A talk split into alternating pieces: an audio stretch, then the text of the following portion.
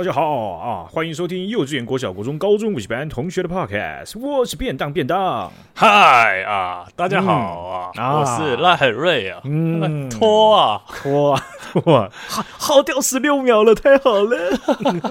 赞赞赞赞赞！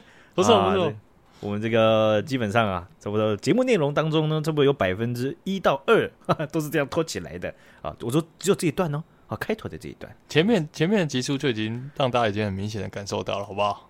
啊，这、我们前面呢，其实啊，我回去听呢，有几段就是，大家好，欢迎收听幼稚园国小国中的物卷，那你就说，嗨，大家好，我我是赖瑞，这样 就这样，哎、欸，干什么啊？是官方新闻台是不是？没有，这样这样总比那个，嗨，大家好，欢迎收听幼稚园国小国中高中补习班同学的 podcast，这个太快了。这我这这样怎么了吗？这样不是至少有个六十分、七十分吗？对不对？不然不然之后每一集都有创意的开头好了。反正你先你先讲嘛，我就抄你的就好了。有时候你你其实一直在用同样的梗，我只是不想要戳破你，就反正我们就直直接直接讲新闻这样子。然后因为有时候你你你对不对？好，大家好，这样老套，然后说嘿，不然太大声，不然怎么办？都两百集两百多集了，啊，开头就不用探讨了啦。不是呢，不是呢，你你你你作为一个后进的一个，我不说你不是你不是我后辈，你是说我的意思是说啊，你哎怎样怕我生气？不是干嘛？怎么了吗？有人刚刚开门吗？还是怎么样？什么声音奇怪？好，这个这发生在今天，然后七月二十二号，好不好？这个林志颖啊，这个已经分不清楚是哪里的艺人呐、啊，他这个。自撞了哈，他开着这个特呃、这个、特斯拉啊，然后在我们这个家乡的某一处啊 有一个桥的前面呢、啊，哎，他开车自撞了。希望你不要觉得我很开心，我只是觉得怎么会这种事情离我们的生活这么近呢？而且在在中正北路，那离我家真的是非常近。然后今天看的时候，有人传给我说：“哎、欸，嗯，上班。”然后说：“哎、欸，这是不是在你家附近啊？” 那那时候我还没看到这个新闻，那那时候我也没想到这集要聊什么啊。对，我就觉得啊。太好了，不是不是太好了，不是太好，一点都不好，有人受伤了，有人受伤，好的，有东西可以分享一下，因为最近那种自动驾驶也是最近才开始普及嘛。对对，这个对啊，你在这样子的这个介绍底下，在我的理解下，那个地点应该可以说是你家的巷口了吧？呀，没有那么近啊，但真的很近，你家的路口了吧？应该说走路走到会流很多汗的。白痴！你现在给我走到新竹，你也会流很多汗呢、啊。白痴！不是，现在很热，你知道？还是你要走海线？海线会有海风？怎么可能走到海边？我家里走到海边，我就先热死，我就先趴在地板上，然后一直在 seven 吹冷气，然后不想走了。OK，好，嗯，酒酒酒精路跑。对啊，怎么可能酒精路跑？酒精路跑更不会想要跑，就是第一站坐着，好开始喝，喝完回家吐，好睡觉，开始睡在想，开始睡在 seven eleven 就。第一站就挂掉，同学，同学还好吗？你还好吗？同学，你还好吗？然后就像那个五月天的 MV 一样，那个那个女店员就拿那个外套盖着你的是那个悲伤，然后你就很很温暖的继续睡。才才不会，没有这种剧情，不可能。真的，他把我脸这样翻过来，哎呀，呜，呃，那个原本的剧情还是啊呀沙西呢，那 没有，他直接哎白痴哎哎起来了，客人坐对啊，哎我擦一下桌子，要坐啊。你要坐，你去，你要坐，你去坐那个资源回收旁边那个那个座位。哦，这样还可以，还吹得到冷气。你要坐去坐外面那个木椅上面，这里有人要坐啊，白痴哦。啊，这个林志颖他自驾，应该说这个自动驾驶还是他自己撸上去的，其实也不知道了哈。可是这台车啊，在那个影片当中，它是整个烧掉了啊，基本上已经是报废无疑了啦，不可能留下任何一块东西可以再可以再继续修复了。我觉得最厉害就是。大家明明就都还不知道到底是自驾还是自己开的，然后就一堆人说：“哎、嗯，特斯拉自驾真的是会害死人呢、欸。”不是啊，哎、欸，不要每次看到特斯拉，然后就马上冠上自驾，好不好？嗯，对。而且我看那个影片，其实我也分不出来什么是自驾。可是，哎、欸，你知道我以前在很大量在骑机车，在骑那那座桥的时候，我就觉得那个桥的设计一直很怪。怎么说？发现吗？我还好、欸，你应该也不会发现。对啊，我对 交通好像没有特别严重，除非我在那边出出过车祸，我就说哦干，我在那边出过车祸。对这个，现在如果你去那个路口看的话，现在它修好修改了一个比较好的标线方式了之后，它其实还是有一点难辨别，因为好比说这样子，你会发现有一件事情是台湾没有具有的，好，好比说在日本，他们的标线啊，交通的这种标线的画法，其实他们会要保有一定的一致性，也就是啊，你在长野，你在长野市开车，然后突然把你传送到北海道。你看那个标签，你就觉你看那个标签，你就觉得哦，那我大概知道这怎么开了哦。啊，不会对对，哎，这是什么？然后看那个路标，然后路标上面就写了十七个字，然后你要等你读完，你已经你的车已经开到哪里去？你懂意思吗？对了，对了，对，所以他们要很讲究标线画法的一致性，让你就是说啊，看到这个情况，至少你看到这个标线的时候，你会知道你该放慢，或者你该你该怎么做这样。不过我觉得这应该是应该是要大家，我看一直是应该是应该 应该是是应该。剪辑出现了问题。好，刚刚刚那个其实不是我讲两次，是刚刚不知道为什么那个收音设备有点故障，是应该应该是，但我觉得有点悖论了吧？好，干，那我突然要讲什么了，好烦哦。啊，这没有什么应该啦、啊，我知道了啦。你看，我要救你，你又把我打断，对不对？害我等一下又忘记我的忘记，就你的忘记，对不对？我要说的是，这应该要是最低标准，就是每个地方都要一样啊，怎么可能到那边然后还要重新适应，然后还要翻开当初考驾照那本小册子？对啊，所以这一点就是看一下南坎这边的，对啊，重新考一下。那没二十四个县市，那全部同从都到考一张驾照算了，对不对？真的莫名其妙嘛。但是这个东西就是就是会凸显出台湾在啊，至少在画标线这一块，就地方政府也也也好，或者是这个中央层级的这种规定啊，它其实都没有很严谨的在这些事情上面。所以啊，那个那座桥它的问题就是说，它一开始的时候，它用了一个机车的专用道，对，那机车专用道的宽度呢，看起来车。远远看的时候，一时间你没办法知道说那个车可不可以开进去。对，没错，没错。然后就会站在左边的那个车道跟右边的机车专用道，你会开始丢毒，你会开始想说人生到底该往哪里走啊？喂，那会不会是右转道呢？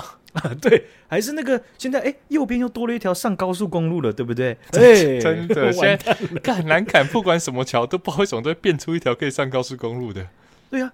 啊，然后尤其是在这个很厉害的地方，就是在那些桥啦，啊，在那些准备要上高速公路的地方呢，你就会发现他们那个路牌啊，放了十万八千里这么远，基本上，哎，便当我是远视二点零的，那个看着这远视四百度左右也左边三百度，右边四百度，我我不是看比较远，我是可以看得更正常一点，相相较于近视的各位。哦，那那我也 OK 啊，我左边九百度，右边八百度。啊，什么八百度近视温度逆近视 近视，对呀、啊，对不对？所以这个情况下我都看不清楚了啊！你知道这这个不只是在桃园啦，很多地方都是这样子。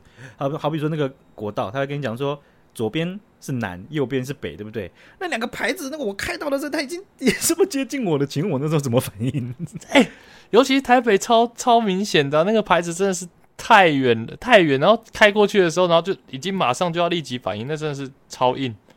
对那个情况，我觉得还可以，你知道还可以慢慢放慢，你知道吗？声音对不对？还可以至少呃还可以放慢，但我不我不觉得那个是对的，哦那、应该要改善。可是有另外一个情况，就我刚刚讲到的，上面机车带转的蓝色牌子，然后上面又有一个台北，然后右边又有一个叉叉街，然后右边一个叉叉路的牌子，左边再立一个直牌十七个字，然后红底的，然后白字，然后再跟你讲解一件事情。我干嘛？我开始还要读论文啊，白痴哦！真的 累死了，搞什么？对不对？这对不对？这么弄嘛，对不对？所以啦，结论就是林志颖撞到就是自动驾驶的祸惹的祸了，不是啦。哦，这样子是不是还不知道啦。但我觉得自动驾驶确实最近真的是帮我省了很多力，就开长途真的是省蛮多的。哎，这个。你知道，你讲到这个东西啊，我就想到说，对，它确实还蛮蛮方便，而且可以把你的专注力重新分配在你想要分配的地方，对不对？对啊，啊，就当然当然是要合理的啦，合法的啦，对不对？然后我就想到你是想放在哪里？打手游啊？我，我想要讲的就是这件事情，就是你可以看到我们最近啊，有一些这种高速公路上。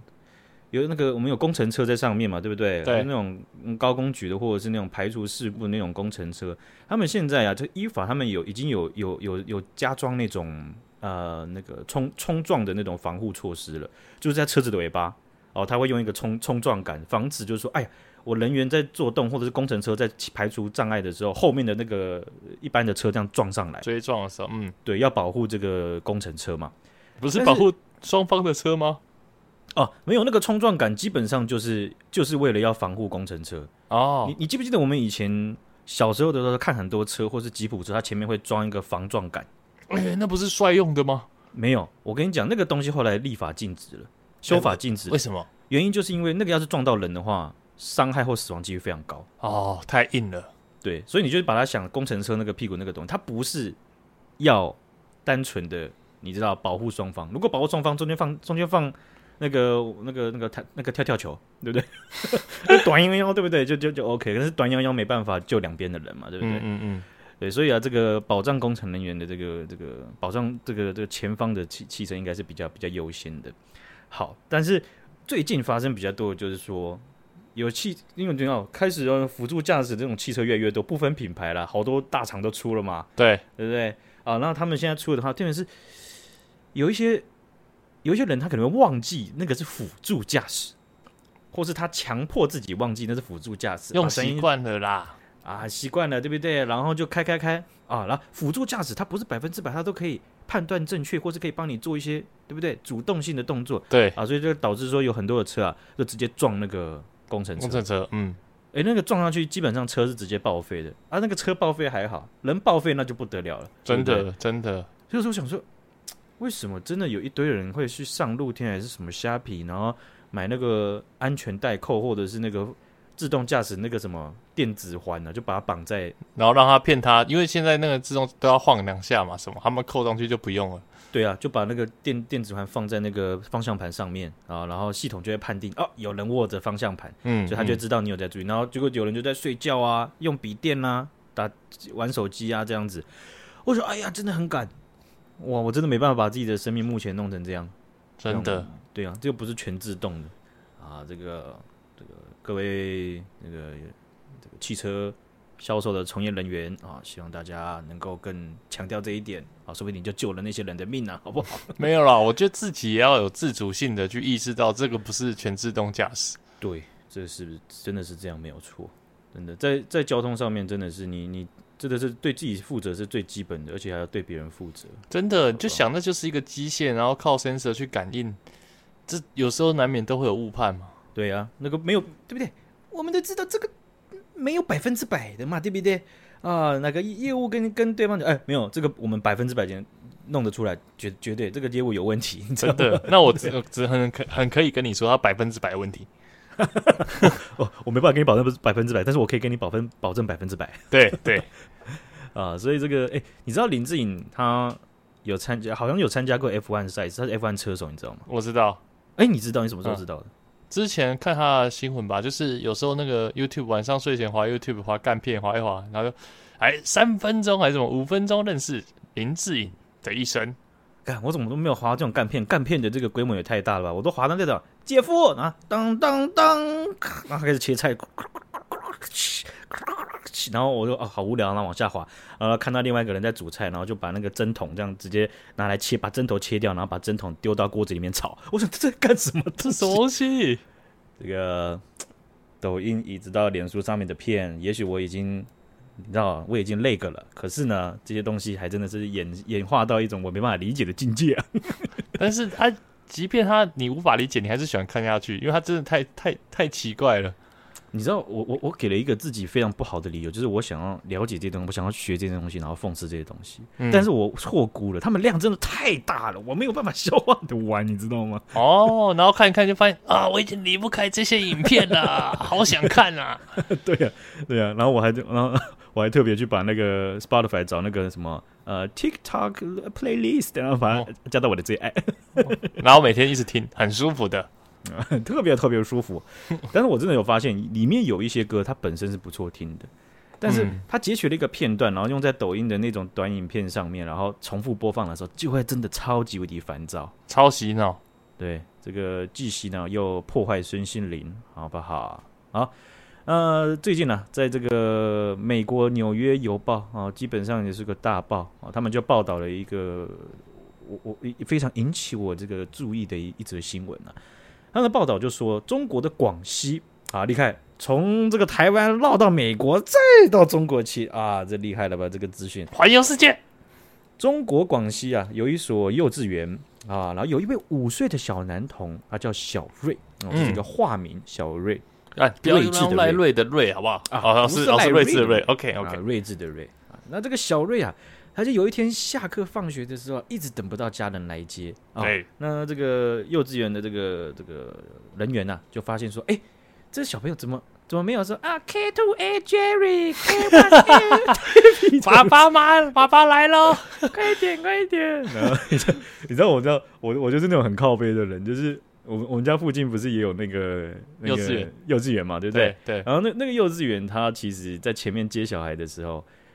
在他们的学校门口的时候，他们其实有一个空间，车子可以撸进去，哎，一点点，这样就不会挡到那个道路上。可是有些家长就不知道为什么，他他家小朋友好像比较重要，还是比较急一点，他就会并排再并排，直接把那个 单一车道给堵住，太过分了。我跟你讲，在那边呢，住宅区又是又又是幼稚园呢，大家都会不太敢按喇叭。对，可是我就想要告诉这个家长，别人的小孩也是小孩，你这样并排要并排，这样。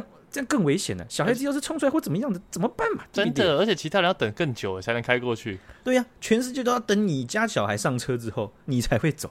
哎，怎样？K two A Jerry 很了不起是不是？对，我就吸 K two A Jerry，Jerry 你给我记住啊，Jerry，Jerry，Jerry 妈，快点出来啊！对啊，我就那个上网搜寻那个赖 ID，然后那个姓昵称要要打要打搜寻的时候，Jerry 的妈妈这样 找不到了，太多了。嗯，反正我就是我就是在那个情况下，我会觉得我竟然身为这个 Jerry 妈妈啊，嗯，化名化名啊，Jerry 妈妈后面的第一台车，我责无旁贷，我一定得按喇叭，对不对？如果是我后面的或后面两台的，他们不知道前面的情况，那那他们他们会作何感想？他们要是知道这个事实，我没有帮他们伸冤，对不对？那我过不去，我就好的、啊、这样子。对，然后呢？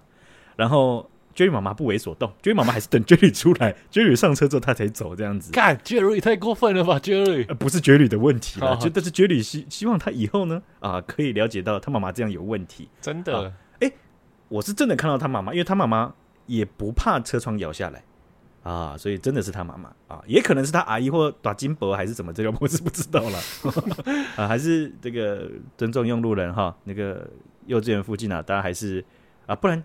停车停远一点嘛，啊，跟小孩走一下路嘛，对不对？这个这个真的是要这样了，大家的小孩都是小孩，对不对？啊，那这个小瑞啊，讲回来了哈，他下课之后啊，没有人来接他，该该不会是那个杰瑞吧？是杰瑞的瑞吗？也是杰瑞，也是杰瑞吗？哎，不是，这个是 Sherry 小瑞啊，小瑞，对对对，你不要不要误会，我们不能这样穿来穿去，这样会乱掉。小瑞呢，他等不到他的家长来接。这个元芳就觉得啊，元芳不是什么林元芳或陈元芳阿姨，不是哈，元芳是幼稚园元芳，他们这个人员就觉得很奇怪啊，怎么会这到了这个这个点儿上了，那怎么还没有家长来接呢？啊，就特别奇怪。结果啊，他们就跟小瑞就是问啊，就说，诶，那你你的爸爸妈妈怎么怎么还没有来？一般不是爸爸来接你吗？那你怎么都怎么怎么怎么今天会突然没有来呢？然后啊，小瑞啊，就打开他的背包，发现啊，背包里面，他的书包里面有一只手机，还有好几套的换洗衣物。看好快哦！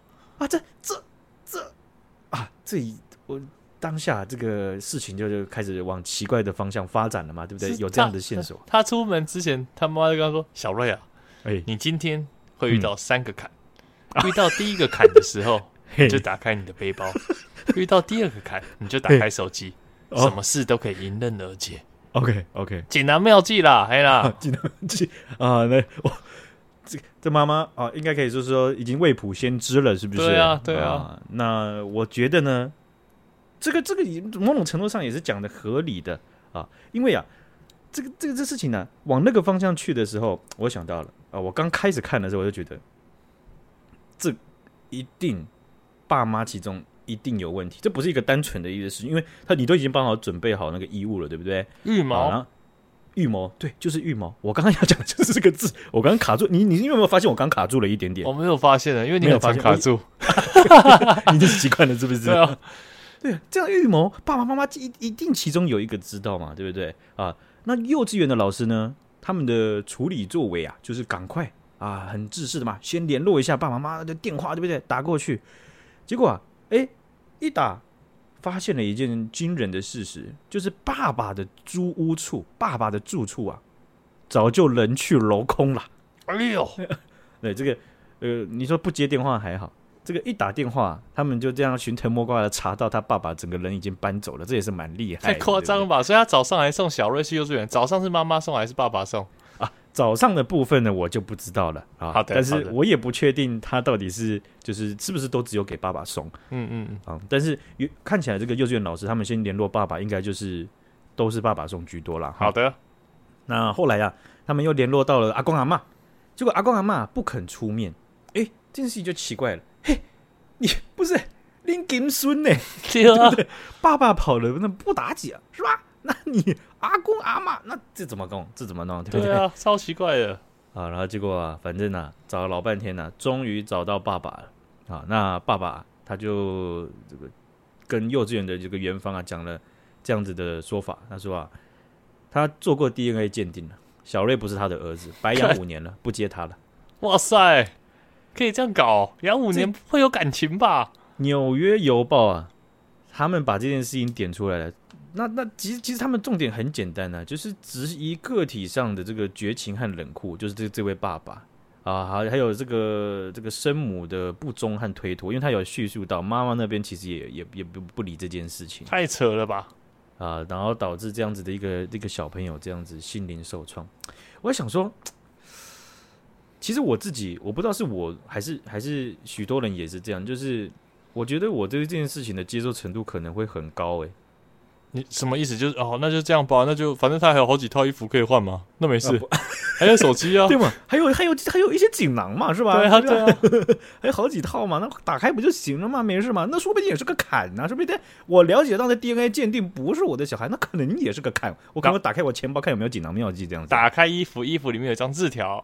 嗯，这怎么怎么字条？你上上面写去找妈妈，去找你去找你妈。对啊，啊，这个。呃，这大概的情况啊，这个故事啊，基本上是这样子的。哎、欸，所以所以是怎样？是他爸跟他妈离婚，然后他发现离婚之后呢，他发现他做了别人的便宜老爸，就是他那时候生母的小孩可能是怀有别的男生的小孩，嗯、然后呢，他就帮他养，养完之后就离婚了。他以为是他的小孩，但后来发现是别人的。对，其实很就就就这真的是很接近这样。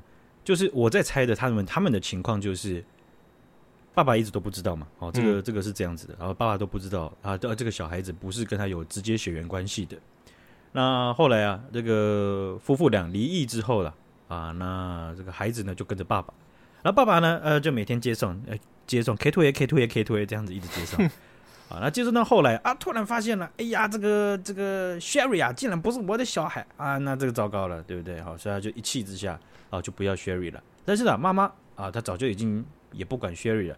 啊，然后结果也也不想要去管，真真的就是事情爆爆发之后，他也不想要去做什么事情的。太过分了吧？是那个小孩越长大，然后皮肤越来越黑吗？说，哎、欸，不是吧？这是跟黑人混血的吧？怎么会是我小孩？这这啊，这个基因上说不定还真的会会出现啊。但是这个爸爸啊，还妈妈的这个绝情和冷酷啦啊，其实会上到这个纽约邮报，我觉得这其实蛮意外的。说对啊，对啊，我们的节目都没有上纽约邮报了。不是因为牛爆，太气了。对，这个因为我我我我很 confused 的一点是，我觉得如果这个小孩子他已经跟着我的话，我我我会觉得，就算发现了这件事情，可能我还是心里会受到受到冲击，一定会啊。不过我我还我我应该没办我没办法想象我自己抛弃他，我没有办法。我我刚刚是在想，如果我是那小朋友，我光是想到小时候，我妈只要我去补习班，然后他们玩五分钟来接我，我就很焦虑了。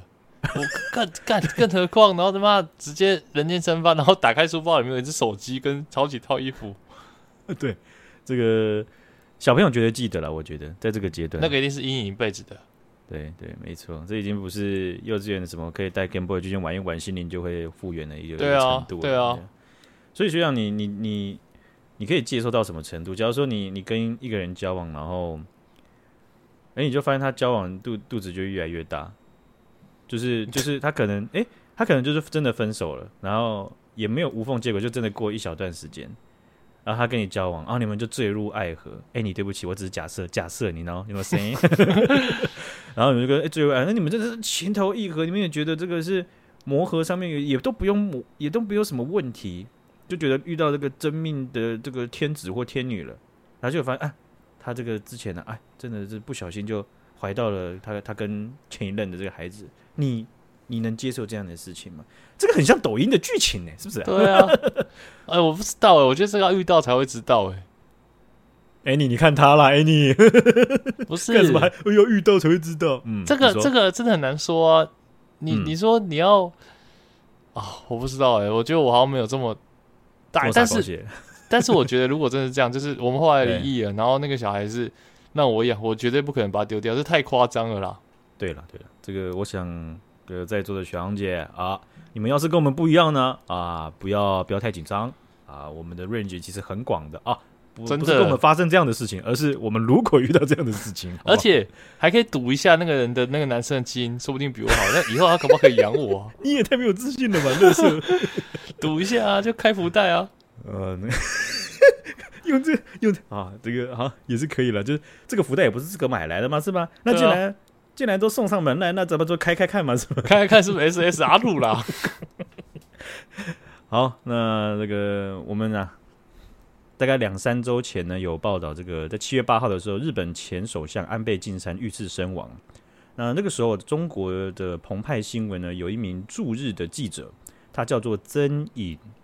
那曾颖呢，他在这个事件一发生的时候啊，他就代表澎湃新闻直播连线啊，然后就就跟这个。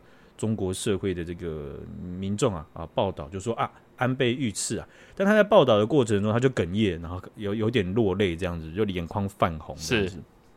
然后呢，在那次直播之后啊，大量的中国网民就谴责他是汉奸、卖国、不专业啊，大量的这个网络暴力啊，就就让曾颖呢，其实可以想到就压力很大了哈。那曾颖呢，很快其实在微博上就发文致歉，他说啊，他的哽咽。激动主要是来自于说，他出于对所在地区治安的恐慌和对日本经济的绝望，然后也承认说是他自己不够专业哦。然后他在整段话里面最后文末他还写到说，希望中日之间永远不要有战争了啊，表示说最可怜的永远是老百姓。真的诶，他很夸，我觉得这个很惨诶，就是感觉就是一定要被逼迫写这种官方的那种文，不然。他们是没有办法息事宁人，就是会一直攻击、攻击、攻击。他、他们、他们才有机会，有那么一点点机会息事宁人。对，绝大部分呢是火继续烧下去。对啊，这把火到七月十九号的时候呢，有一个这个呃微博的这个，可以说算是实名认证的这个深度调查记者了哈，就是算是流量非常大的一个大 V 啦啊，就是一个我们讲的 K K 什么 K O L 吗？K O L 啊，K O L 还是 K O L。啊，我很像老人是吧？哈，他就爆料就说啊，曾颖呢，其实在同一日的时候，他就留下了遗书，哦在他自己的微信朋友圈里面写下，很轻松、很平静的向大家宣布一个消息：三十二岁的我决定要离开。好，那他就发出了遗书，然后自杀了。那先讲，就是他其实有被紧急送医，哦，现在他的生死未卜啦。OK，对。嗯，不过可以看得出来啊，这个这样子大规模的这个网络的批判啊，带、呃、道理的、不带道理的，基本上混在一起，而且量想必是跟他们的这个市场经济规模啊啊有有正相关的关系。而且说到底，他根本就没做错任何事啊。对他自己，我觉得比较可以讨论的就是东西，就是说他在专业上的表现。好，就是你在直播现场，也不是说。作为一个新闻工作者，你不能有情绪，或是不能有反射性的生理反应。对对，哦对，而且他他也承认的这一块是他不够专业的部分。嗯嗯，对，所以我觉得这个东西，当然批判声音在中国的主流社会绝对是占，就是占主流。对，所以那他们他们就是主流声音了哈，就是有一些这种可以说是民粹博主，或是中国那种爱国大 V 啊，他们就纷纷的各个 KOL 就跳出来大力的谴责。好比说，有人就说啊，有考据的历史以来，都是日本侵略咱们中国，中国从来没有侵略过日本。你那句“中日之间永远不要再有战争”这句话，你去找日本人说，不要找中国人说，我靠！连这个他都已经道歉了，然后还要继续喷。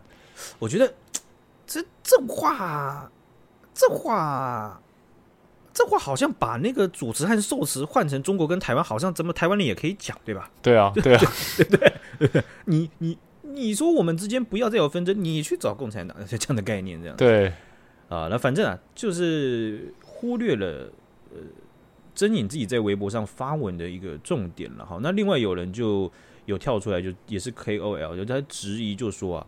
曾颖很可能已经更变国籍，或者是他甚至没有记者证啊。那这样子的揣测，其实也是在我的调查底下也是没有很有根据的。嗯，不过我看到一个事情，就是说，我也甚至去他那个贴文上下面看，真的是批判的程度有点到很夸张的境境界，因为有很多的留言，甚至连 Po 文者他都贴出了真颖的一些生活照。靠，那些生活生活照就是基本上你只有朋友圈的人，你可能才有才有保存。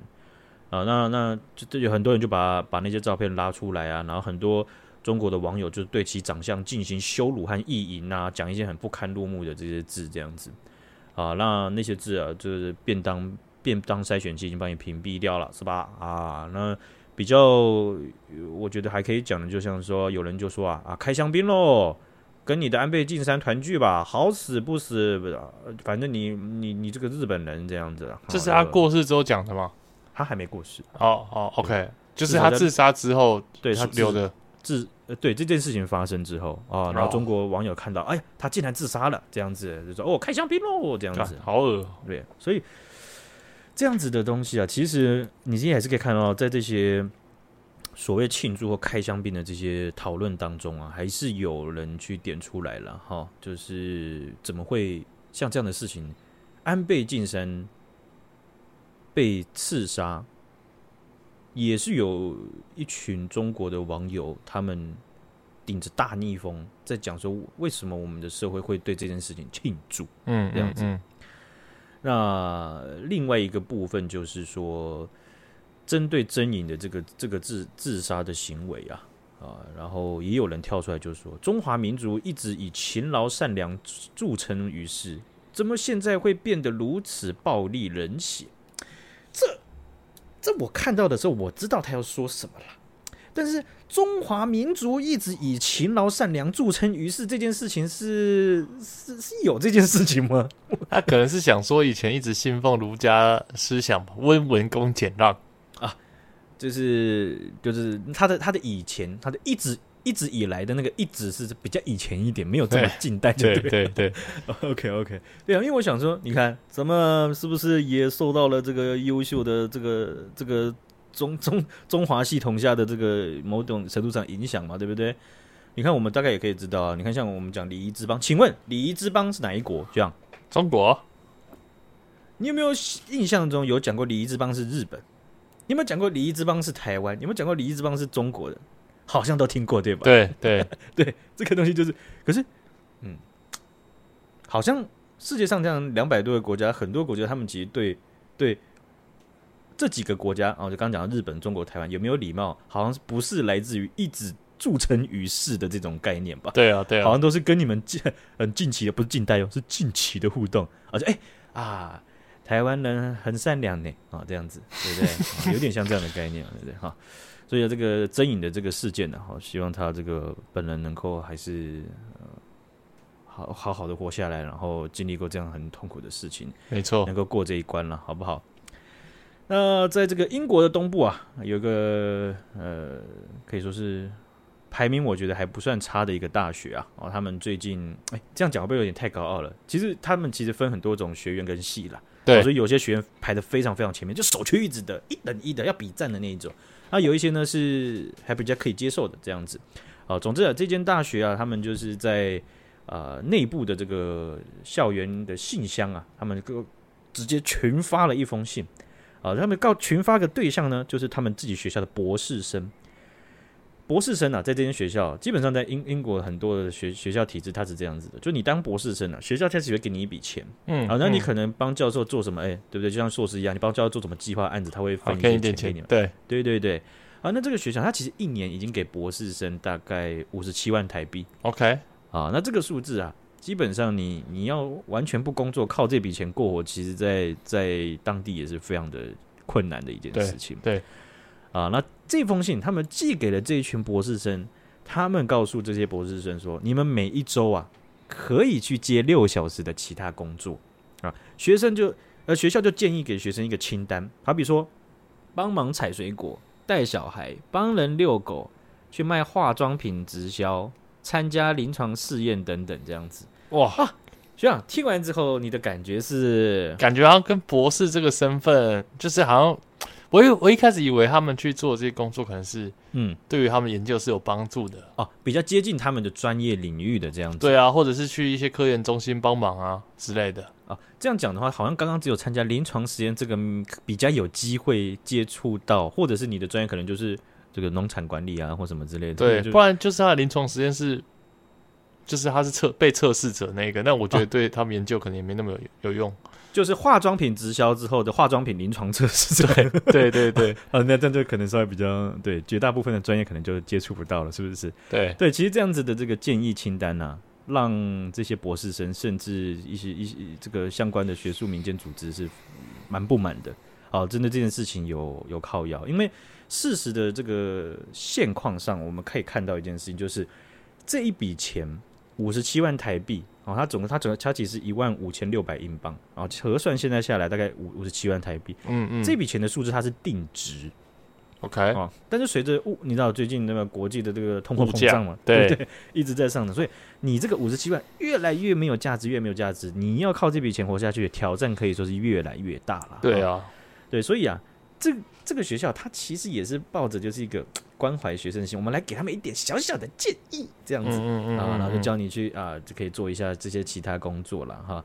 但是呢，这个文件呢、啊，同时也是警告，就是说，请你不要超过六小时啊。你超过六小时的话，可能会影响到你们自己的课程和学业的推进。对对，因为这个不用讲博士啊，硕士基本上大家都读到快快快往生了嘛，对不对？快出家了嘛，对不对？对啊，对啊。对，所以啊，这个里面呢，它不只是有人就算了啊，就是以当地帮人家遛狗这件事情，我如果做满每周六小时，能够帮我补助到多少的英镑，是是不是真的能够降低这个挑战性到一定程度？有别人算一下就觉得，干这个人就是塞牙缝啊？但我以为是帮别人遛狗，每周帮别人遛狗六小时就可以得到五十七万，搞不好比比原本的钱还多，因为感觉他们那个最低工资就很高哦。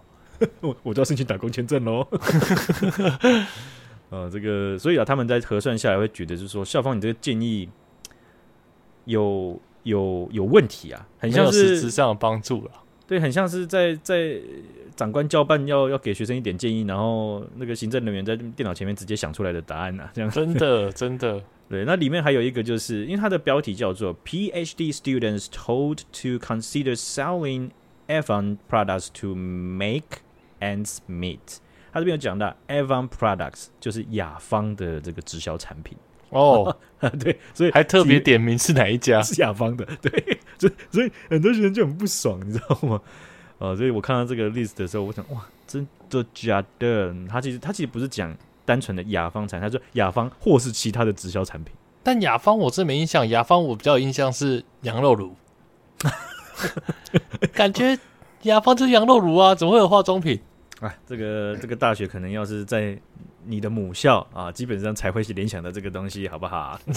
也是，呃、啊，这个学长，你在硕士或大学的时候有有做过学校的一些打工，或者是在外面有做过吗？我之前大学的时候在那个学校里面的餐厅里面帮忙，就是学餐，帮忙吃饭，没有啦，有去打工一阵子哦，这样子是，是，但是那时候太太。就是那时候是我的第一份打工，对啊你，你你表现的好吗？我觉得一开始第一次我去上班第一天，然后就有一个教授过来，嗯，然后说我要一个猪肉烩饭，哦，然后呢，我们送给他的时候就是送猪肉烩饭，嗯，然后他就跟我说啊，我要点的是鸡肉烩饭啊，你怎么给我这个？哦，这样子吗？对，那你确定他是搞错吗？我我我觉得他是搞错，但那也是我第一份工作，所以。我觉得我自己反应也没有很特别好了，所以那时候我就跟他说：“没有啊，你就是点猪肉啊。”然后我整个爆，哎，你们这样，你们怎么这样？啊，叫你们店长出来。然后店长出来，然后这边跟我说：“不是嘛？啊，这客人什么？他说是什么？就是，然后我就说不对啊，就真的点猪肉，他就真的点猪肉啊。我你看我这里还有写，我我这里单子上面有写，然后他就他要整个爆气，那个教授店店长整个暴气吗？还是没有店长觉得那个教授也无理取闹？哦，就就是他觉得无理取闹，但是他觉得你处置方法可以再改一下，对不对？就是我现在会觉得可以圆滑一点，就是不用直接跟他说啊，你就是点猪肉啊，啊这样子，那你有可能他就是他就是那种口齿不清，他讲说哎。欸呃，今天要点什么？他说那个猪肉烩饭，对对，这是什么啦？猪肉烩饭，猪肉烩饭举起来举落烩饭，直接变成另外一个东西，对不对？对，所以这是我大学打工比较印象比较深刻一个经历。然后之后硕班就是在做那种助教啊，对对啊，OK OK，所以感觉就是应该说可以说是在在学餐的餐厅里面帮忙，算是比较印象深刻的一个初。怎么讲？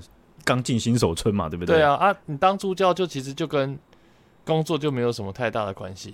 那你觉得这个肌肉会犯事件有造成你在后面面对工作这种细节的时候会有所影响吗？正面或负面的都好。我觉得那时候对我印象中就是干那个北七，把你就自己讲错。但但后来我可能会稍微再圆润一点。哦，你的圆润是不是有人在这？哎。呃，要点什么？然后，然后，然后说，呃，鸡鸡肉烩饭。然后你说，哦，是是鸡吗？报告报告，那个鸡吗？然后手还在比，是这个鸡，枸杞枸杞枸杞枸杞，这个鸡吗？好，各位小朋友，我们知道了，是鸡肉烩饭。好，来八十块。然后还用手机 Google 打鸡，然后说是这个吗？是这个鸡吗？好，再按 Google 小姐。鸡，这个也太夸张了吧！啊，一朝被蛇咬，十年怕草绳，对不对？看到有人在那边点鸡肉烩饭、猪肉烩饭的时候，赶快被吸，好来，真的。好，我们来看一下这个在德国啊，呃，他们的这个宝马汽车 BMW 这样，最近呢、啊，在英国推出了一个非常有趣的一个方案啦。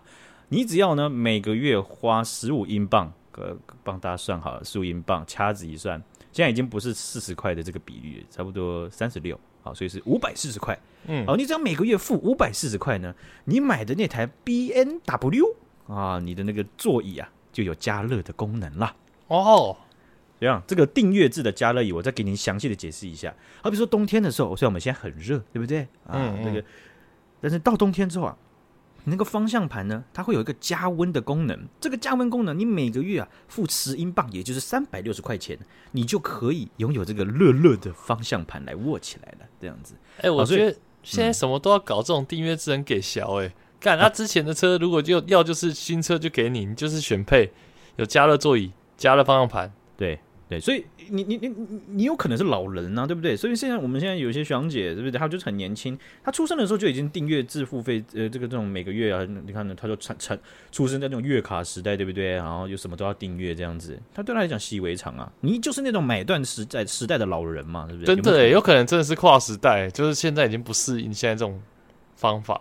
对，那但是啊，B N W 他们也知道，你推出这种订阅制的时候一定会有反弹，所以他们还是再三的强调说啊。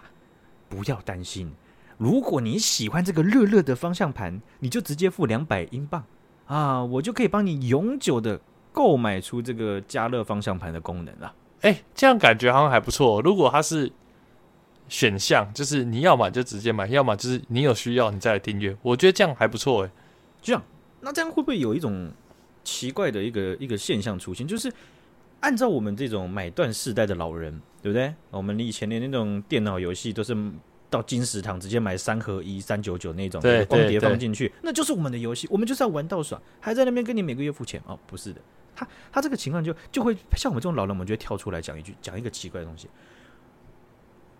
哎，花钱，这个这个太难讲了。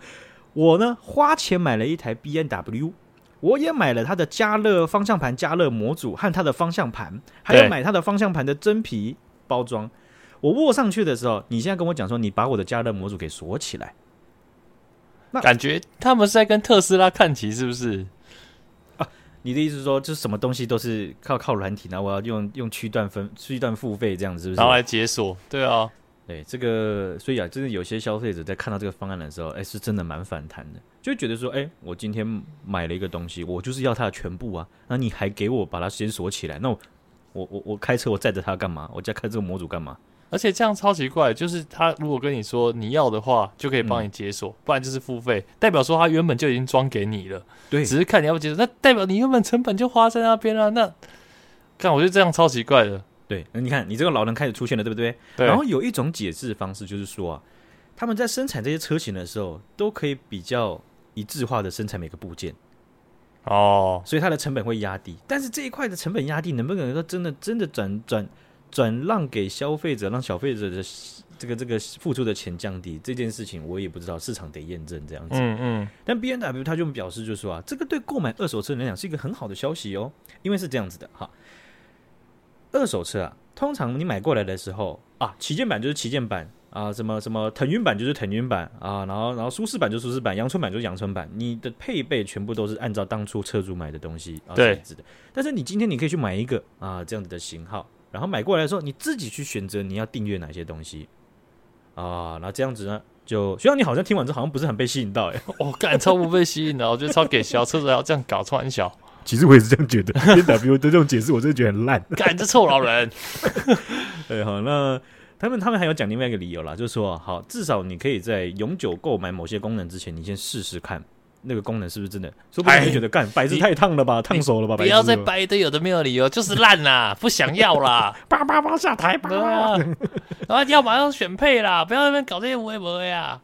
对，所以啊，这个基本上这这是一个呃很有趣的一个话题了，我觉得。但你可以看到，就像是啊、呃，当初你知道我们这个时代，你知道那个淡水阿给，就是现在抱抱网，嗯嗯。也很玩玩家已经下降很多了了哈。当时他出来的时候，他就主打免费啊。那这个他不一定是第一个免费的 online game，但是他出来的时候，对市场冲击真的很大，真的真的。因为当时市场很多都是要缴月费的嘛，我们其实有经历过一段月费时代，right？对对对哈。所以这样这个英国科技新闻网站 The Register 他们就有讲到这件事情，就是说啊。这件事情滑稽的，就像你买了一个杯子，你还要付钱租杯子把手，哎，对对，好像是哎，哇，这个 Reg The Register 他们根本就是聘请那些酸民，然后来，好强，这个超酸酸到爆不行，酸到不行。对啊，那也有延伸报道，就是其他的媒体做延伸报道，就讲说这个是目前呢、啊、汽车工业发展的趋势的一部分呢、啊。看起来如果成效不错的话，各个大厂牌绝对会跟进的。嗯嗯，啊，但是会不会延伸到所有的配备？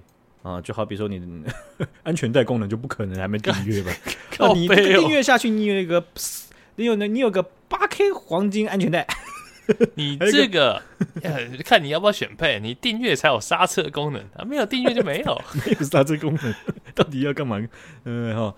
那这个社交媒体上面呢、啊，就有人在讨论到说，如果我拥有一台车，我拥有的应该是车里面的所有一切。对啊，这就是我们老人的想法，对不对？对啊，呃、我不说老人就错哦，哎，老人有时候也是对的哦，好不好？嗯、呃，我看到这里面呢，就是最算是最最认真而且最呛的，是一个叫做 Electronic。Frontier Foundation 哦，它翻译可能叫做电子前哨基金会，看名字就知道他们就是在那种数位啊产品或什么各种各种有关数位走的比较前面的，对他们走在最前面，帮你当当做那个那个汉那个禁卫军有没有？先帮你清啊，先帮你当做伺候，先帮你清掉前面的障碍。他们就是要清这个障碍，他们就说了，用软体去封锁加热座椅的功能啊，可以被视为是一种故障。车主有权利可以修理他们的车，哎呀，好帅哦！就你敢用软体把我们的加热模组给锁起来，你就要让车主有权利去修他们的座椅，这是天经地义的事情。哎，我觉得是这样，而且，可是我觉得这次又是难在，就是这次是宝马开始先推行这种东西，就是车子很贵。那如果是一般比较便宜的牌子，可能大家就直接去改晶片什么的，就因为如果宝马你什么破保那种很麻烦嘛，就是哎，你动我车你改晶片破保。那就完蛋，哦、但是如果是平价车子，可能就有办法可以这样子做。对啊，这种订阅制，假如说你模组都在的话，市场上一定就是马上就一堆人开始改晶片。对，就真的是破解都破到爆哎、欸。嗯、对啊，因为现现在你看有些车其实也是有这样嘛，就你的嗯，好比说你的就是自动跟车系统，像有一些有一些品牌，它真的就是用同样的模组，然后就用软体去锁。对对，对，然后大家大家就去改这样子，就是原本可能没有零到四十，然后他现在只你只能四十以上才能跟，然后他就是帮什么，只能在零到四十岁，不零到四十公里不能开启跟车模式，然后是四十公里以上才可以，然后去改一下就可以零到全速域跟车。哦，就等于说我低速的我也可以跟车了。对对对，所以这个就是一个很很很很奇怪的事情，就你怎么可以装了这个东西，我也花钱，然后你把我锁起来？对啊，我也觉得很奇怪。这这这哈，这个我们老人哈，大家有什么意见啊？跟我们分享一下吧。啊，我相信哦，大家应该没钱买车，算了，不要乱讲啦，大家都有钱的。好，今天分享到这边了，谢谢学长，谢谢学长姐，大家拜拜，谢谢大家，拜拜，再见。